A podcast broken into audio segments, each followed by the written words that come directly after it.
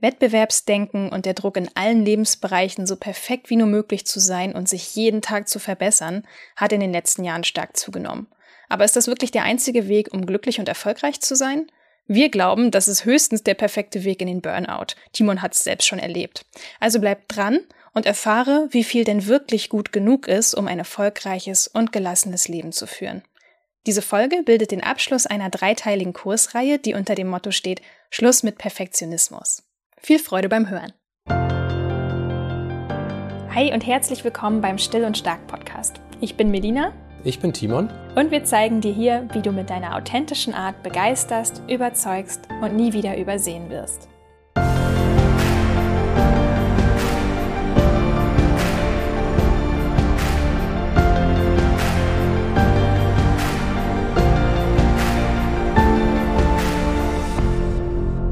Bevor wir richtig tief einsteigen, möchten wir dir noch den Werbepartner dieser Episode vorstellen und das ist AG1 von Athletic Greens. Wer Still und Stark schon ein bisschen länger verfolgt, der weiß, dass Timon und ich diese Nahrungsmittelergänzung schon sehr lange nehmen und begeistert von der Wirkung sind. Für alle, die AG1 noch nicht kennen, AG1, das sind 75 Vitamine, Mineralstoffe, Botanicals, lebende Kulturen und weitere Inhaltsstoffe aus echten Nahrungsmitteln, die unseren Körper und unseren Geist im Alltag unterstützen. Für uns ist das die ideale Unterstützung, weil wir einen ziemlich vollen Alltag haben, weil wir eine hohe Konzentration für unsere Arbeit brauchen und weil wir uns gerade jetzt im Sommer auch viel mehr bewegen und aktiver sind als sonst. Zum Beispiel springe ich momentan im Park oft Springseil, wir machen jeden Tag unsere Morgenrunde und wir nutzen eigentlich jede Gelegenheit, mehr an der frischen Luft zu sein. Da ist AG1 als Energiekick am Morgen sehr willkommen bei uns, weil wir merken, dass es uns dabei unterstützt, kraftvoller in den Tag zu starten. Wenn das gut für dich klingt, dann teste AG1 doch einfach mal selbst mit einer Monatsration. Du bekommst eine 60-Tage-Geld-Zurück-Garantie, das heißt, du gehst kein Risiko ein und du kannst in Ruhe selbst beobachten, welchen Effekt es auf deinen Körper hat. Geh dazu einfach auf athleticgreens.com slash still und stark. Mit dem Link bekommst du eine Willkommensbox geschenkt, da ist eine Aufbewahrungsdose drin und ein Shaker, außerdem noch ein Jahresvorrat an Vitamin D3 und fünf Travel Packs für unterwegs. Also das alles gibt's kostenlos zu deinem AG1-Abo dazu. Natürlich kannst du das Abo auch jederzeit wieder kündigen. Falls du schwanger bist oder stillst, dann konsultiere vor der Einnahme dieser Nahrungsmittelergänzung oder einer anderen vorher medizinisches Fachpersonal. Hier nochmal der Link athleticgreens.com slash still und stark oder du schaust einfach in die Show Notes. Vielleicht nochmal ganz kurz, um zusammenzufassen, worüber wir beim letzten Mal gesprochen haben. Da hatten wir den prägnanten Satz fallen lassen, you can't hate yourself to health. Also du kannst dich selbst nicht gesund hassen. Das bedeutet, wir müssen anfangen, uns selbst besser zu behandeln, weil ein gelassenes und entspanntes Leben ist einfach nicht möglich, wenn wir weiterhin uns selber mit Selbsthass übergießen. Genau. Das finde ich ist eine ganz wichtige Erkenntnis. Man hört das so, aber es ist tatsächlich so, man sagt, ich kann mich nicht schlecht behandeln und hoffen, dass ich mich danach besser fühle oder gesünder bin, mental wie körperlich. Ich habe auch früher so gedacht, wieso ich, ich bin ja gar nicht so, ich übergieße mich doch gar nicht mit Selbsthass. Aber auch so sarkastische Bemerkungen sich selbst gegenüber wie, naja, Melina, das war ja mal wieder klar, dass du das versemmelst oder das war ja logisch, dass dir das passieren muss. Das sind auch so destruktive Gedanken, die in Summe einen großen Unterschied machen, wenn es einfach kein Gegengewicht gibt. Und man, man sagt so, die Menschen gehen pro Tag so 60.000 Gedanken durch den Kopf und wenn wir dann mal gegenüberstellen, wie oft wir negativ mit uns reden, da kommt eine ganze Menge zusammen. Das heißt, viel Leidensdruck entsteht auch durch Faktoren, die du gar nicht direkt beeinflussen kannst. Das ist das, worüber wir beim letzten Mal gesprochen haben. Heute stellt sich dann uns die Frage, wie wir denn mit weniger Perfektionismus erfolgreicher werden können. Und darüber wollen wir heute sprechen. Die erste Frage die sich eigentlich immer stellt beim Perfektionismus als Gegengewicht, ist dann die Frage natürlich, wie gut ist denn gut genug? Genau, weil das ist auch diese Frage, wie kann man mit weniger Perfektionismus erfolgreicher werden? Das ist ja so eine Sache, wo viele Menschen, die auch diesen Hang zum Perfektionsstreben haben, denken, ja, es ist ja irgendwie ein Widerspruch. Weil wenn ich weniger mache oder ein bisschen was abziehe, ja, dann werde ich doch, dann werde ich doch schlechter oder nicht? Das will ich ja gar nicht. Ich glaube, ein ganz wichtiger Punkt ist erstmal festzustellen, das haben wir ja auch schon vorher gesehen, dass nicht alles gleich wichtig ist. Also ja, Perfektionismus oder das Streben nach einer besseren Form ist ein Werkzeug. Aber wenn ich das Werkzeug auf alles anwende, auf jeden Lebensbereich, dann ist das eine Sache, wo man einfach merkt, dann brennt man bei aus und es wird nicht besser, sondern die Sache wird schlimmer und man ist unglücklicher damit. Genau. Also von daher erstmal zu schauen, was ist wirklich wichtig, wo lohnt sich etwas und was für ein Gefühl löst es eben auch bei mir aus, wenn ich das machen würde. Und der wesentliche Punkt für mich dabei ist eben in dem Moment, wo man wieder bei diesem Stressfaktor ist, wendet man das einfach überall an. Also in der Hektik versuche ich überall diesen Automatismus irgendwie laufen zu lassen und dieser Automatismus brennt mich einfach aus. Wir hatten das ja in den früheren Folgen schon erwähnt, dass es oft passiert, dass man sehr schnell das Gefühl hat, sofort reagieren zu müssen, dann mit dem vollen Anspruch auch daran geht, alles besonders gut und richtig zu machen. Die Frage ist eigentlich, wo finde ich da eine Grenze zwischen Dingen, die sofort gemacht werden können und diejenigen, die mich völlig rausbringen. Und eine gute Faustregel dabei ist zum Vorsortieren, wenn ich etwas unter drei Minuten erledigen kann, dann kann ich es machen. In drei Minuten kann ich auch übrigens keine Perfektion erreichen. Mhm. Damit ist die Sache aber einfach vom Tisch. Das mhm. kann man sich überlegen. Es ist schnell erledigt, dann mache ich es lieber sofort. Das hilft einem eben auch, dass man nicht lange ins Grübeln kommt und sagt, wie könnte ich das noch besser machen und hier könnte ich noch was reinlegen. Nur mal um so ein Beispiel zu geben, in dem Moment, wo ich mit jemandem ein Gespräch führe und der bittet mich um etwas, dann mag es sein, dass es leichter ist, einfach nur zu sagen, weißt du was, da findest du die Information fertig. Anstatt sich nochmal hinzusetzen, das alles aufzubereiten, nochmal eine Erklärung hinterher zu schieben. So geht mir das oft so, dass ich dann versuche, besonders viel Wert zu liefern, aber danach hat die andere Person gar nicht gefragt oder es gar nicht erwartet. Ich versuche das aber mit reinzugeben. Und in dem Moment, wo ich sage, nee, weißt du was, das ist die kürzeste Version davon, da hast du's. Ansonsten muss die Person selber mhm. nachfragen, wenn sie noch was braucht aber mehr mache ich erstmal nicht. Das hilft mir eben auch ausgeglichener zu sein und nicht davon auszugehen, dass alles irgendwie von, von höchstem Wert und von höchster Wichtigkeit ist. Mehr passt ja auch nicht in drei Minuten rein, weil ich habe nämlich so gedacht, hä, wie viele Aufgaben gibt es denn überhaupt wirklich, die in drei Minuten passen? Naja, also das sind nicht so viele. Also Entweder nicht, weil mein Anspruch viel höher ist als diese drei Minuten, oder weil es einfach faktisch Aufgaben sind, die man häufig einfach total unterschätzt, wo man denkt, Mensch, bin ich viel schneller mit fertig und dann sitzt du nach einer Stunde da immer noch und wunderst dich halt, ne? Ja. Einen anderen Punkt, den ich sehr wichtig finde, gerade bei so einem Hang zum Perfektionismus, nicht arbeiten, bis sich ein gutes Gefühl einstellt. Weil wir ja schon festgestellt haben, dieses Gefühl, dass es nicht gut genug ist, es kommt ja von ganz tief unten. Also es wird, es wird nie gut genug sein, weil du dir einfach selber nie gerecht werden wirst. Es kommt immer was anderes oder du siehst hier noch was und da noch was. Es ist ganz schwierig zu sagen, ich warte darauf, dass sich mein Gefühl jetzt gut anfühlt und ich sage, ja, jetzt habe ich endlich Perfektion erreicht. Also das ist nicht unbedingt das, wo man in dem Fall auf sein, sein Bauchgefühl hören sollte.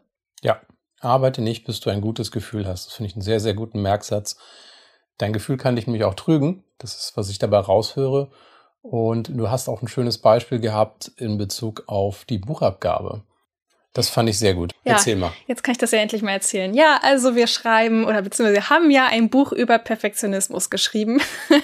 Und so ironisch das auch ist, ich bin halt voll in dieselbe Falle reingetappt während des Schreibprozesses. Ich muss ein bisschen ausholen weil das war ungefähr, ich glaube, Mitte, Ende Februar. Im Januar hatten wir einen Todesfall in der Familie, das heißt, dadurch waren wir sowieso schon mal so ein bisschen aus dem Prozess raus. Sehr viel kam auf einmal, sehr viel Unerwartetes. Das ist natürlich sehr schwierig dann zu kombinieren, wenn man sagt, man hat kreative Arbeit noch zu erledigen. Das nimmt dich natürlich emotional auch zusätzlich komplett mit. Also es ist sehr, sehr schwierig, sich noch auf Dinge konzentrieren zu können, wenn sowas passiert. So. Ähm, dann hatte ich noch ein anderes Projekt, dann war ich auch noch krank, mir ging es schlecht, also körperlich wie seelisch auf den unterschiedlichsten Ebenen. Und die Buchdeadline, die war am 1.4., glaube ich, ne? 1.4.22, ist das richtig? Ich glaube, ja. Genau. Und ja, dann war es Mitte, Ende Februar und uns fehlten Texte. Da waren viele weiße Seiten in unserem Manuskript und ich habe das einfach nicht ausgehalten. Ich dachte, das kann doch jetzt nicht sein. Ich schreibe ja nicht das erste Mal an einem Buchmanuskript, aber ich krieg nichts mehr aus mir raus. Da war nichts mehr zu machen. Und erstmal fiel ich dann eben in, in meinen gewohnten Default-Modus, ne, mich selber zu zerhacken. Da muss noch was gehen, Tag und Nacht versuchen, noch mehr Infos zu sammeln, noch länger an der Mindmap sitzen. Also mehr, mehr, mehr. Ne? Streng dich an, ja. Genau, streng dich mehr an, mach das perfekt. Genau, und, und genau, Perfektionsanspruch, mach das perfekt. Ich konnte das nicht über mich bringen, ein Manuskript mit leeren Seiten rauszuschicken an unsere Lektorin. Sowas behagt mir überhaupt nicht. Also wenn ich Arbeit abgebe, dann muss die aus meiner Sicht fertig sein. Dann muss die aus meiner Sicht fertig sein. Ich, das hat mir solche Schmerzen bereitet. Aber irgendwann war der Leidensdruck so hoch und naja, mir ging dann auch irgendwann mal auf, hey, warte mal, du schreibst hier gerade ein Buch über Perfektionismus, ist ein bisschen ironisch, was hier gerade passiert, ne? Und dann habe ich es über mich gebracht und gesagt, okay, wir schicken den Stand, wie er jetzt ist. Ich würde mal sagen, wir waren bei 70, 75 Prozent. Den schicken wir jetzt so raus, wie er ist. Mit den leeren Seiten, mit den fehlenden Texten, da machen wir einfach Anmerkungen rein und dann warten wir mal, was zurückkommt. Vielleicht kommen da ja noch gute neue Ideen zurück. Was immer. Für mich war es ein Riesensprung ins kalte Wasser, weil sowas behagt mir gar nicht. Und siehe da, es war wunderbar. Wir haben so tolle Ideen von unserer Lektorin zurückbekommen. Er hat auch uns gelobt für das, was bis jetzt vorhanden war. Gesagt, sie freut sich über alles, was wir schicken. Ich dachte echt nur so, boah, Melina, warum hast du diese Erfahrung nicht schon so viel öfter und so viel früher mal in deinem Leben gemacht? Und das war sehr, sehr heilsam. Das war sehr, sehr heilsam, vor allen Dingen auch, wie gesagt, unter diesen Aspekten, was alles sonst noch in unserem Leben passiert ist, freundlich zu sich selbst zu sein und zu sagen, weißt du was, es ist der Wahnsinn, dass du überhaupt noch etwas schaffst unter diesen Umständen. Wie fühlst du dich denn jetzt damit? Also was nimmst du so mit aus diesem Erlebnis als Lektion? Ja, also ich habe in dieser Erfahrung ja auch gemerkt, dass es total okay ist, mal unvollständige Sachen rauszugeben. Mal abgesehen davon, dass das Lektorat ja einfach auch genau dafür da ist, dass nochmal eine zweite Person raufguckt. Also normalerweise gibst du ja trotzdem dein Manuskript fertig ab und dann wird nochmal drüber gegangen, macht das alles Sinn so und so weiter und so fort. Aber es ist absolut kein Problem, dann auch zu sagen, okay, vielleicht fehlt sogar noch was und ich lasse mich da nochmal von anderen Leuten inspirieren. Ich muss das nicht alles alleine hinbekommen. Nur weil ich schon mal ein Buch geschrieben habe, das heißt doch nicht, dass ich alles alleine hinkriegen muss. Das ist ja auch eine Akzeptanz des Ist-Zustands, dass man sagt, ja. okay, ich bin jetzt 70, 75 Prozent des Weges gegangen, aber ich brauche jetzt Hilfe und ich nehme diese Hilfe auch an. Und ich sehe auch ein, dass ich nicht als Individuum irgendwas alleine erreichen muss, sondern dass es ein Team gibt und dass man die, die letzten Schritte auch gemeinsam gehen kann, dass mhm. ich das nicht alleine machen muss. Für mich auch, weil ich ja nun das Buch mit dir zusammengeschrieben habe, aber auch so eine Sache, wo ich sage, ja, dann lass sie das auch so machen. Also lass das zu und nicht irgendwie spring noch beiseite und sag, komm, wir schaffen das alleine. Mhm. Wir machen das und sagst, nö, okay, wir geben das jetzt mal raus. Auch um eine Außensicht zu bekommen, auch, auch wieder dieser Realitätsabgleich. Wo stehen wir denn in den Augen der Lektorin? Ja. Macht ja. die sich so viel Sorgen wie wir selber? Anscheinend ja nicht. Für mich war auch ein wichtiger Faktor an der Stelle mal das eigene Ego zurückzunehmen, zu sagen, worum geht's hier wirklich? Es geht hier doch ein, um ein Produkt, das sehr vielen Menschen helfen soll. Und wenn ich jetzt hier versuche durchzukommen, wie gesagt, Mitte Februar war es zu dem Zeitpunkt, wo ich da mein absolutes Tief hatte, erster Vierter die Abgabe, und ich dachte, ja, guck mal, jetzt ist doch wenigstens noch Zeit, das Ding zu retten. Du musst doch jetzt nicht das Ding schleifen lassen bis zum ersten Vierten, nur damit du irgendwie doch noch was Fertiges abgeben kannst, damit dein Ego halbwegs zufriedengestellt ist, das bringt doch nichts. Gib das jetzt ab, jetzt sind noch sechs Wochen Zeit bis zum Abgabetermin, jetzt können wir das noch alles fein regeln. Ich finde dieser Gedanke der Gemeinschaftsverantwortung, das nimmt einem ja auch so die Last von den Schultern, dass man jetzt für das Wohl und Wehe ganz allein verantwortlich ist und sagt, nein, wir haben das abgesprochen, ich habe mir Feedback geholt, das ist wichtig, das andere ist nicht wichtig. Und oft ist es eben so, dass weniger wirklich den Unterschied macht, als man denkt. Also es muss nicht jede Seite irgendwie perfekt konzeptioniert sein, bevor man was rausgeben kann. Und ich finde auch, es hat dem Buch jetzt richtig gut getan. Also ich finde, dass es dass es einfach dadurch nochmal schöner und besser geworden ist, dass noch andere Perspektiven mit eingeflossen sind. Ich bin jetzt eigentlich noch stolzer auf dieses Werk, das wir da gemacht haben. Und ja, das war eine gute Erfahrung. Auch einfach eine lustige Anekdote, die wir jetzt immer wieder dazu erzählen können, weil es einfach so eine Ironie ist. Äh, auch selbst immer wieder während solcher ähm, Prozesse da reinzutappen in die Falle. Ne? Also es ist auch, wo man, wo man gleich sagt, ja, das ist ja sowieso ein Weg, ich, ich bin da auch in der Transformation drin. Ich habe schon sehr viel erreicht auf diesem Weg, bisschen nachsichtiger mit mir selber zu sein oder sogar sehr viel nachsichtiger mit mir selbst zu sein. Ich sehe da kein, kein Endziel. Das darf man einfach weiter üben. Und man fällt dann hin und wieder doch mal in so ein Loch, aber es ist auch okay, man kommt da auch wieder raus. Plus, in unserem Fall, wir haben ja eine starke Lektorin, die sehr gut zusammenarbeitet, wir haben eine tolle Illustratorin. Das sind natürlich so Sachen, wo man merkt, man ist ja sowieso nicht allein in Nö. dieser in dieser Geschichte, in, in diesem Prozess. Die Frage ist natürlich jetzt, was kann ich daraus mitnehmen, was kann ich aus dieser Geschichte lernen? Und es scheint eigentlich schon so ein bisschen durch. Es ist natürlich eine Sache, wo man merkt, dass offensichtlich weniger Arbeit zu dem wichtigsten Teil des Buches schon geführt hat. Und man sagt, okay, wir waren 70, 80 Prozent des Weges gegangen, dann war aber auch der Dampf raus und dann ist natürlich die Frage, okay, wie kriege ich es zu den 100? Genau, das, das klingt ja schon so ein bisschen nach der 80-20-Regel, ja. die wir alle ja auch so ein bisschen kennen. Lass uns die doch mal auf das Thema Perfektionismus übertragen. Ja, ich wollte eigentlich noch mal so ein bisschen auch erzählen, was dahinter steckt, weil ich finde, wir hören das oft so 80-20-Regel, Pareto-Prinzip, bam, bam, bam. Relativ bekannt halt, ne? Genau. Genau, aber ich finde es sehr wichtig, sich auch noch mal auf die Wurzeln zurückzubeziehen, buchstäblich. Nämlich der Entdecker des Pareto-Prinzips ist der italienische Philosoph und Wirtschaftswissenschaftler Wilfredo Pareto. Und der war offensichtlich auch Gärtner. Mhm. Und eines Tages hat er bemerkt, dass nur 20 Prozent seiner Erbsenpflanzen sagenhafte 80 Prozent aller gesunden Erbsenschoten produzierten. Und das finde ich ist so eine schöne Sache, man sich sagt, okay, das ist jetzt nicht nur irgendwie Mathematik, sondern dieses Prinzip begegnet mir tagtäglich eigentlich, wenn ich genau hinschaue, ich sage, okay, es gibt einige wichtige, essentielle Sachen, die für 80 Prozent des Erfolges, des Nutzens bei solchen Pflanzen äh, erforderlich sind oder die, die das bringen. Und der Rest ist gar nicht mehr so relevant. Und interessant ist, dass dieses äh, Prinzip oder dieses Verhältnis zwischen 20 Prozent der Arbeit sorgen für oder 20 Prozent eines Produkts sind für 80 Prozent des Erfolgs entscheidend, dass das eben auch in anderen Lebensbereichen ist. Also es geht nicht nur um die Lebensmittelproduktion, es ist auch in der Wirtschaft so. Und daraus entsteht eben auch diese Faustregel, dass wir sagen können, okay, mit 20 Prozent des Aufwands kommen wir schon mal zu 80 Prozent des gewünschten Resultats. Das heißt also, minimaler Aufwand sorgt schon mal für den maximalen Effekt. Bei dem Buch hat man das ja auch gemerkt, wo der Dampf war raus aber wir waren ja schon bei 70, 75, 80 Prozent. Ich kann es ja nicht genau in Zahlen fassen, aber es war halt so, man sagt, okay, der größte Teil ist eigentlich schon geschrieben.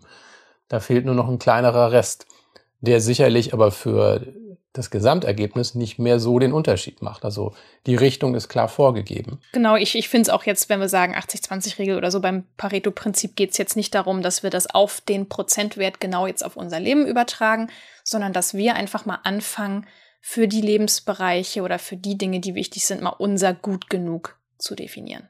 Genau. Also denk an die Erbsenpflanzen, wo du sagst, ja, mit 80 Prozent der Erbsenpflanzen wäre ich auch zufrieden. Das macht satt. Und genau das Gleiche ist es eigentlich für einen selber, was die eigenen Ansprüche, du sagst, okay, was macht mich denn erstmal satt? Was ist denn mein gut genug in dem Fall halt? Ja, ne? genau. Und das bedeutet ja auch, also sein gut genug zu definieren. Da habe ich auch eine nette Formulierung gefunden das Ziel ist nicht besser zu sein, es ist okay, anders zu sein. Also anders sein statt besser sein ist einfach der gesündere Lebensweg. Wir, wir müssen unseren Wert nicht darüber definieren, immer besser zu werden, sondern dass es einfach okay ist, so wie wir sind. Es kann anders sein als bei anderen Menschen, aber anders statt besser. Ja, so, jetzt haben wir den Teil verinnerlicht und dann stellt sich natürlich sofort die Frage, ja, was sind denn jetzt hier meine 20 Prozent und, und wie kriege ich das in meinem Alltag, in meinem Leben irgendwo verinnerlicht? Genau, und was sind dagegen die trivialen 80 Prozent, die zwar uns unglaublich viel Kraft kosten, aber nicht wirklich etwas zum Wohlbefinden beitragen oder es steigern, im Gegenteil sogar eher reduzieren. Das heißt natürlich nicht, dass ich mein ganzes Leben jetzt so ausrichten muss, aber wir haben ja festgestellt, es gibt Lebensbereiche, wo es sich einfach nicht lohnt, oder wo es einfach zu viel Kraft kostet und man völlig fertig ist und gar keine Freude mehr daran empfindet. Wir haben hier vier Bereiche, die finde ich sehr schön, diese Fragen. Was ist mein gut genug, wenn es um meine Wohnung und den Haushalt geht? Was ist gut genug? Für mich, wenn ich meinetwegen das Staubsaugen mache, dann ist es natürlich eine Frage, gehe ich in jede Ecke und mache ich das jedes Mal oder mache ich das nur alle paar Mal? Also ich sage, okay, da sind so ein paar Ecken, da weiß ich, das ist besonders viel Aufwand aber ich muss das nicht unbedingt alles jedes Mal gleich machen. Das ist für mich so eine Sache, wo ich sage, okay, ja, normalerweise, ich weiß, ich brauche 20 Minuten fürs Staubsaugen, wenn ich aber die schnelle Runde mache in 15 Minuten, ist das besser, als nichts gemacht zu haben.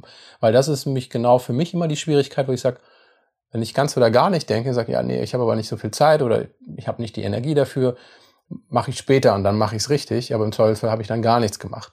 Also warum sich nicht mal lieber mit dem gut genug zufrieden zu geben, zu sagen, ja, ich habe hier einmal nach Sicht gesorgt zum Beispiel. Bei solchen Themen verstehen wir das, aber die Frage ist, was ist die Anwendung in deinem Leben, wo du sagst, ja, da habe ich auch mal dieses ganz oder gar nicht Prinzip. Was kann ich daran ändern? Was ist mein gut genug bei Wohnung und Haushalt? Mhm. Ja, gleich ist auch, was ist mein persönliches gut genug, wenn es um Beziehung zu Familie und Freundinnen oder Freunden geht? Da ist es für mich zum Beispiel auch so ein Knackpunkt, wo ich sage, muss ich mich wirklich ständig bei den anderen melden? Wenn die das Bedürfnis haben nach Gesellschaft, können sich andere nicht auch mal bei mir melden? Also ich, ich muss nicht ständig eine Standleitung zu anderen haben. Ich, ich finde es eigentlich sowieso, die, die, die besten Freundschaften, die ich habe, sind eigentlich die, wo man, wo man weiß, Mensch, da geht viel in dem Leben des anderen vor sich und man muss nicht ständig miteinander in Kontakt sein, um zu wissen, dass alles in Ordnung ist. Und ja. Gleiches gilt für den Job. Was ist da mein gut genug? Muss ich wirklich die Bleistifte sortiert auf dem Schreibtisch haben? Muss jede E-Mail eben perfekt sein? Muss alles oder auch jede E-Mail innerhalb vom selben Tag beantwortet. Ja. Das ist ja auch ein krasser Anspruch. Genau, reagieren. Also wenn, ich in, wenn ich in deine Inbox gucke, also würdest eingehen. Ja. Und das ist eben auch so ein Umgang, äh, im Job ist es ja auch ein Umgang mit Menschen, wo man sich dann auch überlegt, wie schnell reagiere ich auf was? Muss ich auf jede Kleinigkeit anspringen? Was kann ich da lernen, wo ich sage, manche Sachen sind wichtig, manche Sachen muss ich auch vielleicht die Erwartung Menschen sagen, ich werde nicht zu schnell reagieren schönstes Beispiel für mich gerade ist, wenn ich eigentlich mich abgemeldet habe für eine Woche, muss ich dann auf irgendwelche E-Mails reagieren, weil ich das Gefühl habe, oh, da hat jemand ein Problem und ich bin die Lösung dafür. Oder sage ich, nee, weißt du was, ich bin weg. Weil das ist etwas, was uns oft plagt. Man sagt, ja, ist der andere denn noch zufrieden mit mir, wenn ich jetzt nicht reagiere? Da merke ich, dass ich ausbrenne, wenn ich versuche, allen Dingen gerecht zu werden. Und von daher, mein Gut genug ist dann eben zu sagen, ich mache das, was ich kann in der Zeit, die ich dafür reserviert habe aber nicht darüber hinaus. Und mhm. das ist in dem Fall das auch, was machbar ist. Und das ist ausreichend. Ich glaube, gerade bei so Jobthemen, zumindest geht's mir so, ist auch häufig ein Faktor, das tatsächlich einfach mal auszuhalten und zu gucken, was dann passiert. Ne? Häufig denkt man, man könnte sich solche Dinge nicht erlauben, da mal eine Grenze zu setzen oder eben nicht sofort am selben Tag zu reagieren da stehen einem häufig so die Ängste im Weg. Kann ich mir das erlauben? Was passiert denn dann? Also manchmal muss man das auch tatsächlich einfach mal ausprobieren und drauf ankommen lassen. Ja, drauf ankommen lassen. Da sind wir beim vierten Punkt, nämlich was ist dein gut genug, wenn du an Aussehen und deine Gesundheit denkst? Also mir fällt dazu ein zu sagen, okay, ich muss nicht eben meine Haare irgendwie perfekt haben in dem Moment, wo ich vor die Tür gehe. Es muss nicht alles immer poliert sein. Mhm. Ich kann damit leben Warum? Weil es mir besser damit geht. Es spart so unglaublich Zeit, wenn man sich nicht jeden Tag irgendwie so viele Gedanken macht, dass man sagt, man steht zwei Stunden im Bad und das ist einfach ermüdend, weil man sich dann selber einen Standard aufgebaut hat, der eigentlich einen mehr Zeit und Kraft mhm. kostet, als einem gut tut in solchen Momenten. Stichwort Gesundheit oder Sport oder so, mein persönliches gut genug ist dann eben auch, wo ich sage, ich mache nicht exzessiven Sport, wo ich von mir erwarte, mindestens eine halbe Stunde trainiert zu haben, sonst bringt's ja nichts, sondern ich bin mittlerweile auch echt glücklich und zufrieden, wenn ich fünf bis zehn Minuten gemacht habe. Das etabliert ja auch ein gesundes Ritual. Wie viel ist das denn wert, wenn du dich irgendwie einmal die Woche total krass verausgabst und ans Limit bringst, aber das kannst du ja nicht durchhalten, weil dich das jedes Mal so viel kostet. Daraus wird höchstwahrscheinlich kein Ritual, das du über Jahre hinweg pflegen kannst. Aber wenn du halt anfängst, bei einem relativ kleinen Einsatz, wo du sagst, okay, das ist machbar, das kann ich, das hab ich, dann steigerst du dich mit der Zeit ja ohnehin von alleine. Aber das ist für mich so, wo ich echt zufrieden bin und sage, ja, weißt du was, ich habe was gemacht. Waren zehn Minuten oder so, aber hat mir gut getan. Ja. Und damit haben wir vier Lebensbereiche, Wohnung, Haushalt, Familie und Freunde, Job, Aussehen und Gesundheit wo man sich überlegen kann, welche Drehregler man rauf und runter drehen möchte, wo man sagen möchte, okay, das ist jetzt gerade nicht relevant. In meinem Job ist Aussehen nicht das Entscheidende. ne? Das kann ja auch sein, dass man merkt, das lässt sich sogar kombinieren. Oder dass ich eben merke, okay, ich habe gewisse Freunde, die eigentlich etwas ganz anderes erwarten, als ich brauche. Vielleicht muss ich da mit denen mal drüber reden, was gesund ist, damit ich auch mich wohlfühlen kann, anstatt immer etwas darzustellen, von dem ich mir einfach sage, eigentlich äh, kann und mag ich das nicht. Es tut mir nicht gut dadurch kann man sich schon so ein bisschen regulieren, dass man sagt, nicht Perfektionismus irgendwo unbewusst zu leben und gar nicht mehr zu wissen, warum man was tut, sondern einfach nur noch das Maximum rauszuholen. Es gibt aber auch Sachen, wo man einfach merkt, es gibt Dinge, die von äh, die Perfektion schlagen können. Man sagt, das ist viel wichtiger, viel besser. Und mir fällt das oft auf im Leben, wo ich so andere Lebensentwürfe sehe, sage irgendwie, die machen das ja gar nicht so, wie ich das mache. Das, wie können die erfolgreich sein? Oder wie kann das angehen, dass jemand, der nicht so geordnet ist, tatsächlich auch noch Leute irgendwie begeistern kann? Das ist ja, da, da fehlt doch was. Und das sind jetzt so vier Bereiche, wo wir mal reinschauen wollen, wo wir sagen, okay, was schlägt denn Perfektion? Lass hören. Also das erste ist Leidenschaft schlägt Perfektion. Also Perfektion hat, glaube ich, noch nie jemanden so begeistert, wie Leidenschaft jemanden begeistern kann, zu sagen kann, ey, da bin ich mit dabei, weil das, da, da spüre ich was. Ja. Perfektion ist nicht unbedingt ein Gefühl, das irgendwie andere mitreißt oder wo, wo, wo Freude aufkommt. Das ist dann, man sagt, ah, alles korrekt und super abgearbeitet. Ist eigentlich eher einschüchternd sogar. Auch das. Also sicherlich gibt es Sachen, wo man sagt, hey, wer, wer in, in der Raumfahrtkonstruktion ist, sollte seine Sachen besser gut machen. Aber die meisten Sachen im Leben, da geht es eigentlich darum, dass ich, dass ich begeistert von etwas bin und dann habe ich auch Energien, etwas zu tun. Vielleicht kommt da sogar noch mehr raus bei, aber wichtig ist eben einfach, dass man mit Leidenschaft eben auch anderen Menschen eine Freude machen kann. Also nicht nur irgendwie seine eigenen Sachen zufriedenstellt, sondern sagt, okay, ich kann anderen auch das Gefühl geben, dass da etwas ist, woran sie Freude finden können. Ja, ich denke da gerade jetzt auch an, an viele Frauen, die, ähm, von denen ich das gehört habe, zum Beispiel, die sich selbstständig machen wollen oder die eine bestimmte Arbeit machen, wo sie sagen, ich, ich halte mich eigentlich selber gar nicht für gut genug, ich weiß gar nicht, darf ich der Person überhaupt was sagen. Und da finde ich den Punkt einfach total wichtig, zu sagen, ja, du musst ja selber nicht Perfektion erreicht haben auf einem Gebiet, um für andere eine wertvolle Stütze zu sein. Also das reicht ja wirklich, wenn du auch nur ein oder zwei Schritte auf deinem Weg in diesem Punkt weiter bist, um anderen mit dieser Erfahrung weiterhelfen zu können. Ne? Also du musst ja nicht irgendwie den Berggipfel erreicht haben, wo auch immer der liegen mag. Ne? Das ist ja nochmal eine andere Frage, um mit anderen etwas teilen zu dürfen um sich da legitimiert zu fühlen. Finde ich einen sehr, sehr wichtigen Punkt. Ne? Da sind wir beim Imposter-Syndrom. Darf ich das überhaupt? Habe ich überhaupt genug Wissen? Ja, ich habe gerade einen Kollege, der hat mir einfach einen Podcast-Link geschickt. Sagt, hier, da lerne ich was draus. Ist bestimmt vielleicht auch was für dich. Ob das nun nachher was für mich ist oder nicht, es ist einfach eine Sache, wo ich merke, ah ja, da möchte jemand mit mir etwas teilen, der freut sich drüber und gut ist. Und das ist, glaube ich, ein ganz großes Hindernis, wenn man mit Perfektionismus in dem Punkt zu kämpfen hat, dass man sich dann eben sagt, na, das ist nicht gut genug oder der andere weiß das schon bestimmt, der andere weiß alles und ich weiß nichts oder ich weiß immer zu wenig. Das ist Schwarz-Weiß-Denken und das nimmt mir auch die Freude daran, überhaupt sich mit anderen auszutauschen. Und ich kann anderen auch die Freude übrigens nehmen. In dem Moment, wo ich sage, ja, weiß ich schon, danke, mhm. habe ich dem anderen wieder zu verstehen gegeben und sagen, du warst nicht gut genug. Also von daher finde ich, also was ich mir immer überlege, ist, was sage ich denn in dem Moment, wo ich sage, ja, kenne ich schon. Aber es zu sagen, ja, fand ich auch interessant oder hat mich auch begeistert. Dann ist es nämlich nicht nur so eine Sache, wo du sagst, du hast mir nichts Neues zu bieten, sondern schön, dass du das auch entdeckst. Mir macht das Freude. Also wir haben etwas, was wir uns miteinander teilen können, ohne dass ich eine Wertigkeit reingeben mhm. muss in dieses, was du mir gegeben hast, interessiert mich nicht oder kenne ich schon. Es, es, zeigt ja auch einen Mangel bei dir selber, wenn du, wenn du das Bedürfnis hast, du musst dem anderen jetzt erstmal zeigen, dass du mehr weißt als er. Genau, ich bin nicht beeindruckt. Ja, genau. Also halten wir fest, Leidenschaft und der Wunsch, einen Unterschied für andere zu machen, ist viel kraftvoller, als alles zu wissen. Zweiter Punkt ist die Neugier. Neugier ist etwas, was ich wirklich so bewusst nie wahrgenommen habe, dass das jetzt irgendwie Perfektion schlagen könnte. Aber das ständige Interesse an dem, was passiert, was, was sich verändert, das ist tatsächlich eine Sache, wo man sich sagen muss, das Leben ist viel zu komplex, als dass ich alles wissen kann. Selbst in meinem eigenen Fachbereich kann ich nicht alles wissen. Ich sollte gar nicht davon ausgehen, dass das möglich ist. Ja. Und mit Neugier halte ich mir immer die Tür offen zu sagen, oh, das ist interessant, das kenne ich nicht. Erzähl mir was darüber. Was ist das? Also man, man hat die Möglichkeit, dadurch andere Leute einzubeziehen, den Austausch zu fördern. Und das ist eine wesentlich größere Bereicherung, als zu sagen, ich habe alles gelesen, ich habe alles auswendig gelernt, ich weiß über alles Bescheid dann, dann ist man wieder sehr einschüchternd. Ja, es ist ja auch, ist auch so das ewige Dilemma der Menschen mit einem Perfektionsstreben.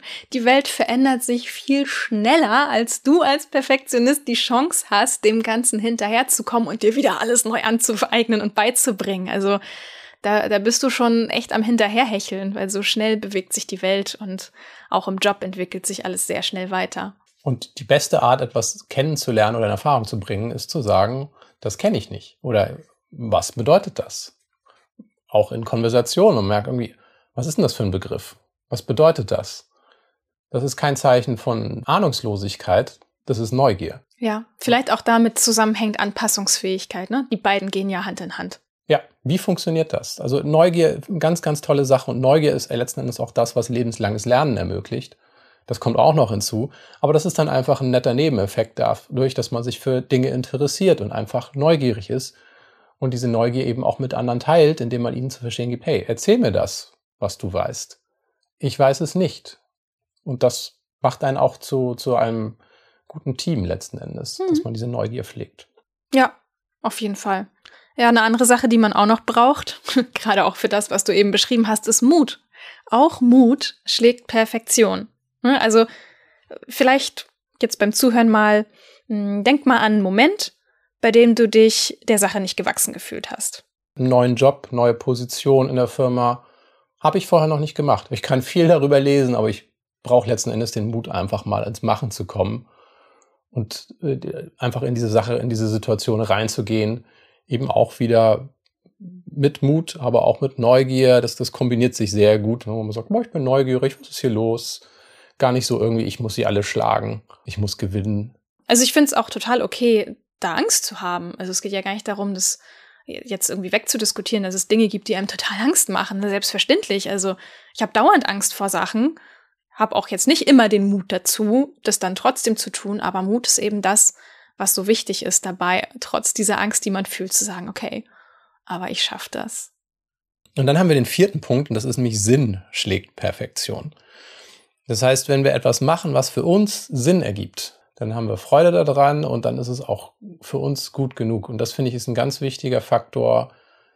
Ich mache etwas, weil es mich interessiert und nicht, weil ich irgendjemanden zeigen will, wie viel ich kann oder wie gut das Ganze ist. Ich mache das für mich. Und das ist in einer Welt, in der oft verglichen wird, ist das natürlich eine ganz große Herausforderung, nicht alles irgendwie nach draußen zu stellen sagen, guck mal hier, das habe ich gemacht. Und dann kommt der nächste und sagt, ja, guck mal, das kann ich aber schon viel besser sondern mein Sinn entsteht in dem Moment, wo ich sage, das ist das, woran ich Freude empfinden kann, wenn niemand zusieht. Ja, das ist ja auch die Frage, was ist deine persönliche Definition von Erfolg? Weil da draußen kursieren eine ganze Menge gesellschaftliche Vorstellungen darüber, was denn Erfolg bedeutet.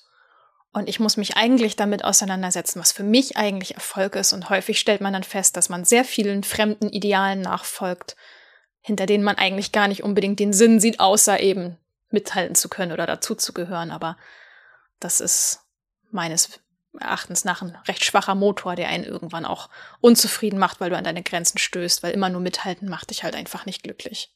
Richtig, und da kommen wir an diesen Punkt auch wieder ran, wo du ja auch in der Umfrage festgestellt hast, ja, viele würden sich von außen die nötige Bestätigung oder Unterstützung wünschen. Das ist aber genau der Punkt, wo man sich sagt, nein, ich muss meinen Sinn für mich haben und es kann nicht von der Bestätigung anderer abhängen, ob das jetzt sinnvoll ist, sondern es ist meine sinnvolle Tätigkeit, das ist mein sinnvolles kleines Projekt. Darin finde ich dann auch, die Zufriedenheit. Also ganz, ganz wichtig, sich einfach mal abzukoppeln von dem Außen, das einem höchstwahrscheinlich nicht die nötige Bestätigung geben wird, aber eben auch vielleicht nicht die Bestätigung, die man gesucht hat. Und dadurch, finde ich, ist man auch einfach ein bisschen mehr man selbst, man ist mehr Mensch, und kann dadurch auch wieder anderen helfen. Also in dem Moment, wo ich schaffe, mich besser abzukoppeln von, von Erwartungen anderer, kann ich auch anderen dabei besser helfen. Und das macht Sinn. Ja, genau. Ich finde, du hast eben einen ganz schönen Satz gesagt. Du hast gesagt, dann bin ich mehr Mensch. Und das ist für uns eigentlich auch dieses Ziel, dieses übergeordnete Ziel, was wir auch mit dieser dreiteiligen Serie jetzt zeigen wollten. Normal sein ist normal. Also Trau dich endlich normal zu sein und nicht perfekt. Denn normal sein ist normal. Normal sein ist Menschsein. Und Perfektion eben nicht. Ja, was nehmen wir heute aus der Folge mit? Vielleicht so als wichtigste Frage, die man sich wirklich in der Situation stellen kann, ist, was ist jetzt gerade mein Gut genug? Wenn ich jetzt gerade Stress empfinde, wenn ich wieder mich völlig überwältigt fühle von den Anforderungen des Alltags, anhalten, fragen, was ist jetzt gerade mein Gut genug? Wie können wir diese drei Folgen jetzt nochmal kurz zusammenfassen? Wir haben in der ersten Folge eine ganz wichtige Frage uns gestellt, nämlich warum will ich die Sache überhaupt tun? Ist es ein positives Gefühl oder eine negative Erwartungshaltung? Das heißt, man ist erstmal auf Spurensuche und fragt sich, warum strebe ich hier überhaupt nach Perfektion oder das, was ich als Perfektion empfinde? Dann haben wir in Folge zwei eine ganz wichtige Aussage herausgeschält, nämlich dieses You can't hate yourself to health. Du kannst dich nicht gesund hassen. Das ist eben auch so ein Punkt, wo man merkt, ja, Perfektion bringt mir nicht ein größeres Wohlbefinden. Es sorgt eigentlich dafür, dass ich im, im Widerstreit mit mir selber bin und einen Weg einschlage, der mich eigentlich nie richtig zufriedenstellen kann. Und das ist letzten Endes eine Sache, wo ich sage, wenn ich nicht glücklich bin, warum mache ich das denn überhaupt weiter? Warum ist das mein, mein Weg? Das muss ich mich fragen. Und wir haben festgestellt, dass natürlich eben die Systeme uns prägen von außen und sich das gewahr zu werden, hilft einem eben auch Distanz zu bekommen zwischen diesen Standardmodus, in dem man immer agiert und zu sagen, halt, stopp, das kommt von außen, das tut mir nicht gut, das möchte ich auch unterbrechen, ich möchte eine alternative Handlung finden, einen anderen Weg finden, um Zufriedenheit zu erreichen mit mir, statt Perfektion zu üben. Sich der Systeme um einen herum gewahrt zu sein, stärkt ja auch die eigene Selbstakzeptanz. Also ich kann mich dadurch ja auch selbst einfach besser verstehen, warum ich so bin, wie ich bin. Genau. Und in dieser Episode haben wir dann festgestellt, wir müssen uns mal einfach fragen, was denn mein Gut genug ist in den Lebensbereichen Wohnung, Haushalt, Familie, Freunde, Job, Aussehen und Gesundheit. Was ist mein Gut genug? Womit bin ich eigentlich ausreichend ausgestattet und komme ich durchs Leben. Oder vielleicht auch so einfach eine Frage für zwischendurch, ne? wenn ich jetzt gerade am Hasten bin und ich mal kurz durchatmen, was ist jetzt gerade mein Gut genug? Was kann ich gerade geben? Wo ist meine Grenze? Das ist eine Frage, die man sich wirklich mehrfach am Tag stellen kann. Und als Alternativen haben wir vier Punkte herausgestellt, die Perfektion schlagen. Leidenschaft, Neugier, Mut und Sinn schlagen Perfektion. Also das sind einfach Dinge, die ich auch machen kann, statt nach Perfektion zu streben. Und damit einher geht ja auch unser Appell, trau dich endlich normal zu sein und nicht perfekt. Normal sein ist normal. Genau, du hast es ja auch gesagt, ne? es, es macht mich mehr menschlich. Vielen Dank fürs Zuhören. Wenn dir diese Gedanken gefallen haben und du sie festhalten möchtest, dann haben wir genau das Richtige für dich. Wir haben nämlich ein Buch mit all diesen Gedanken geschrieben und das Buch heißt Warum du nicht perfekt sein musst. Es hat wissenschaftliche und psychologische Erkenntnisse in spielerischer Form zusammengefasst und hilft einem eben auch mit äh, Dankbarkeit und Entschleunigung ein erfolgreicheres Leben mit mehr Leichtigkeit zu führen. Denn wer braucht schon perfekt, wenn er glücklich ist? Ja, alles, was in diesem Buch steht, habe ich während des Schreibprozesses ja auch selbst durchlebt. Also von daher Praxis approved. Das können wir auch noch dazu sagen. Genau, und äh, auch noch eine sehr, sehr schöne Sache. Auch zu diesem Buch gibt es wieder, wie beim letzten Buch schon, eine Kartenbox mit 50 Impulsen für mehr Selbstmitgefühl.